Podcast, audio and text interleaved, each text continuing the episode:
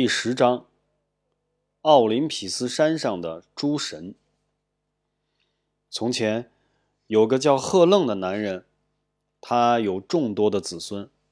在他死后，他的子孙被人们称为赫楞人。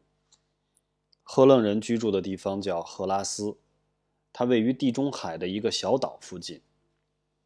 有一次，我不小心打翻了一个墨水瓶。墨水洒在了桌子上，印记弯弯曲曲的，看上去就跟地图上的赫拉斯十分相似。虽然美国有很多州的面积都比赫拉斯大，但就知名度来说，赫拉斯可以超过世界上任何一个跟它面积差不多的国家。赫拉斯就是我们现在所说的希腊，生活在那里的人。就是希腊人。大约在公元前一千三百年，犹太人离开了埃及，那也是人们开始使用铁器取代青铜器的时期。希腊和希腊人正是在这个时候被世人所知晓。希腊人跟只信仰一个上帝的犹太人和美国人不一样，他们信仰多神教。我们从神话故事里可以看出，希腊人信仰的那些神灵一点儿也不像神，他们更像是普通人。希腊人为这些神建造了很多漂亮的雕像，并且为他们写下了许多故事和诗歌。细数一下，希腊人信仰的神一共有十二个，刚好一答。这其中啊，有一半是女神。希腊人认为，这些神灵都居住在希腊最高的奥林匹斯山上，他们并不都是善良的神。争吵和欺骗在他们的生活中是家常便饭，有时候啊，他们还会做很多坏事。神灵们享用的食物比凡人吃的东西要可口得多，他们喝仙酒，吃仙果。在希腊人看来，仙酒和仙果具有让人长生不老的功效，所以这些神永远都不会死。我想，你们一定很渴望认识这些神灵，那么就让我来介绍一下吧。他们中的大部分都有两个名字，一个名字是在希腊神话里用的，另一个名字是在罗马神话中用的。我也会按照这个顺序进行介绍，先出现的名字是希腊神话中的，后出现的是罗马神话中的名字。宙斯，或朱比特，他是众神之王，也是全人类的王。他坐在宝座上，右手拿着威力无穷的闪电，在他身旁随时都站着一只鹰，那是鸟中之王。赫拉或朱诺是宙斯的妻子，她也是所有神灵的女王。她手持权杖，与她形影不离的是她的爱鸟孔雀。波塞冬或尼普顿是大海之神，掌管着大海。他是宙斯的兄弟，他的座驾是一辆由海马拉着的战车，他手里握着三叉戟，这是一种像有三个尖头的干草叉一样的武器。只要他一挥动三叉戟，海面上就会掀起狂风巨浪，或者是让狂风巨浪瞬间平息。赫菲斯或乌尔坎是火神，他是个瘸子，在铁匠铺打铁。据说乌尔坎的铁匠铺设在一个山洞里，每当他在里面打铁时，人们就会看到火山爆发。火山的英文名字就是由它的罗马名字演变而来的。在所有的男性神灵中，最帅的要数阿波罗，他的希腊名字和罗马名字是一样的，都叫阿波罗。阿波罗身兼两职，即太阳神和音乐之神。希腊人说，每天清晨，阿波罗都驾着太阳战车。自东向西穿过天空，将灿烂的阳光洒向人间。阿尔特弥斯或狄安娜，是阿波罗的孪生妹妹，她是月亮女神或狩猎女神。阿瑞斯或马尔斯是战神，他总是令人心惊胆战。只有在发生战争的时候，他才会感到快乐。由此说来，他应该经常会很快乐，因为战争正在频繁的发生。赫尔墨斯或莫丘利是众神的信使，他的帽子和鞋子上都长着翅膀，手里握着的权杖也长着翅膀。如果两个人正在争吵，他只需要把这根权杖放到他们中间，吵架的人马上就会言归于好。有一次，赫尔墨斯看到两条蛇正在打架，于是他把权杖放到这两条蛇中间。不可思议的事情发生了，这两条蛇马上缠在一起，就像恋人那样相拥在一起，再也没有分开。这根缠绕着两条蛇的权杖，被称为使节杖，又叫双蛇杖。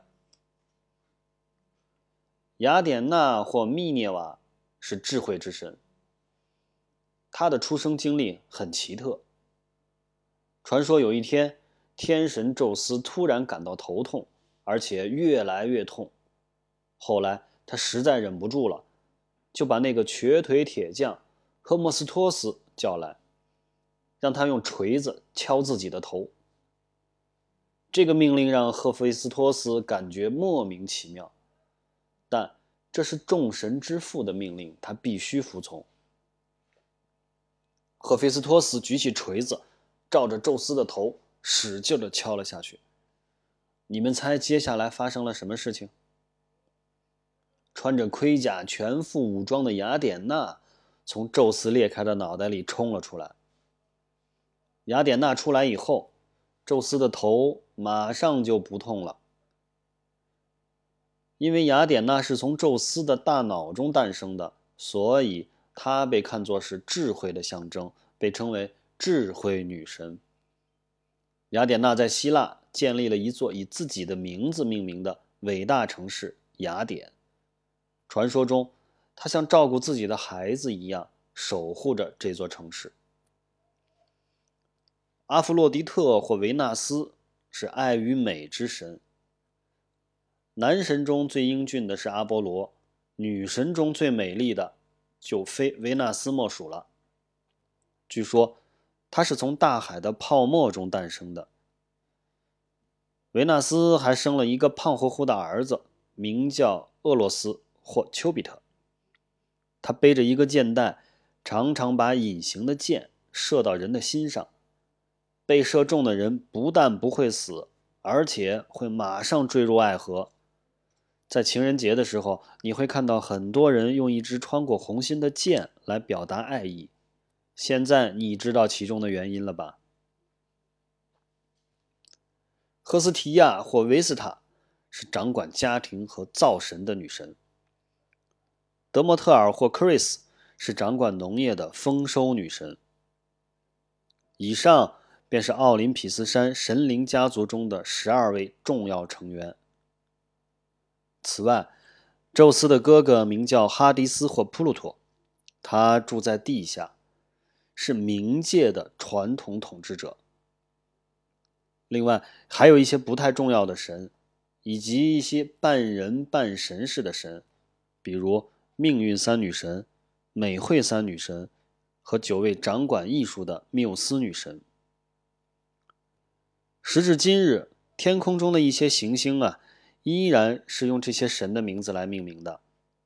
比如，木星叫朱比特，火星叫马尔斯，金星叫维纳斯，水星叫莫丘利，海王星叫尼普顿，冥王星叫普鲁托。希腊人向神灵祈祷的方式与众不同，我们是闭着双眼进行跪拜。而希腊人则是站着，伸开双臂，他们只祈求在和敌人交战中获胜和不受伤害，并不祈求神灵饶恕自己犯下的罪或者赐予自己幸福。当希腊人在祷告时，会奉献一些祭品，比如牲畜、水果、蜂蜜、美酒等等。为了让神灵满足自己的愿望，他们先用这些祭品讨好神灵。希腊人认为神灵们不喜欢在碗中喝酒，所以他们把酒洒到地上。他们献祭的方式是先把牲畜杀死，然后再放到祭坛上支起的火架上。希腊人认为，虽然神灵们不会亲自喝酒吃肉，但是只要有人给他们献上东西，他们也一定会很高兴的。希腊人在献祭的时候，为了确认神灵对祭品是否感到满意，或者是确认神灵是否答应了他们的请求，他们会寻找一些蛛丝马迹来验证。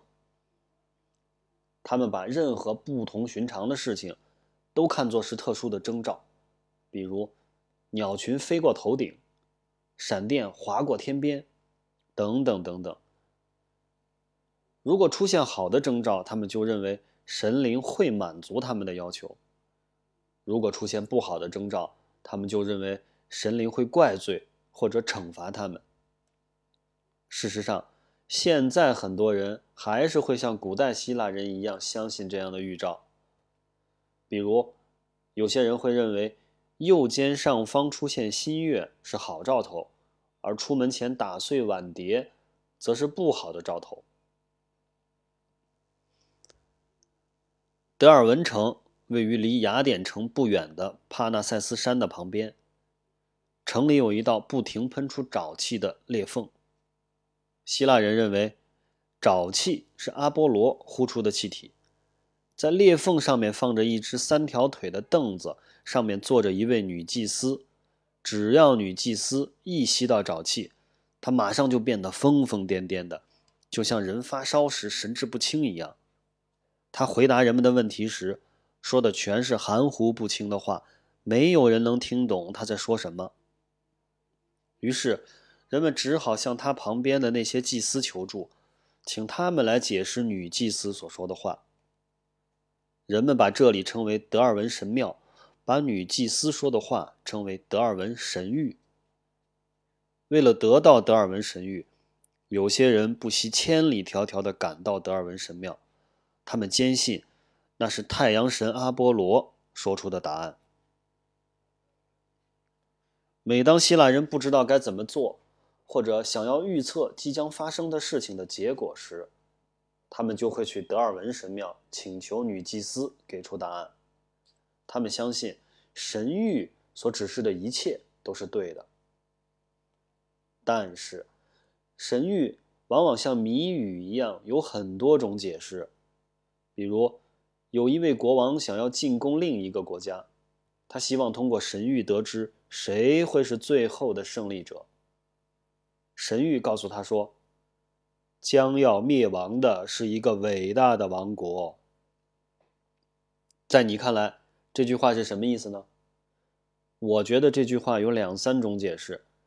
你可以把这句话告诉你的小伙伴，他们的理解啊，可能就和你不一样。现在人们仍然会用神谕式的语言来形容那些难懂的、让人听着莫名其妙的话。